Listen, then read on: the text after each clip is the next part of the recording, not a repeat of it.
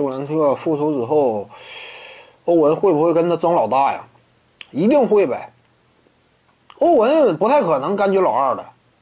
你看欧文此前那个放话，对不对？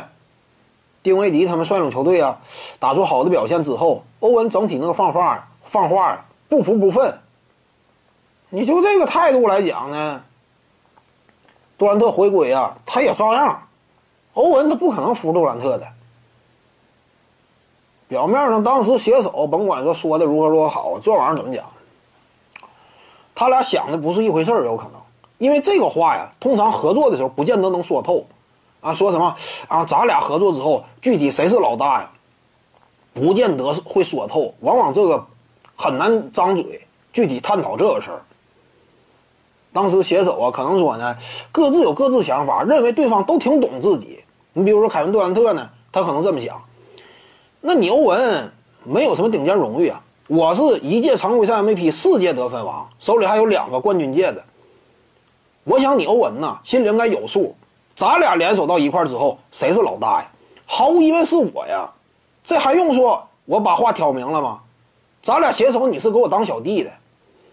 这是杜兰特的想法，但是当时欧文呢，他可能有另一种看法。欧文可能感觉，曾经我在骑士队，对不对？我一直都是在那支球队啊，那是我被选中的球队。我在那支球队效力的时候。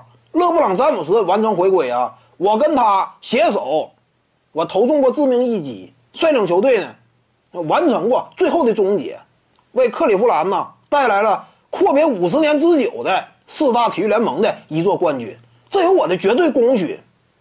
你呢，投奔其他球队获得一定的荣誉，在我眼中没那么值钱。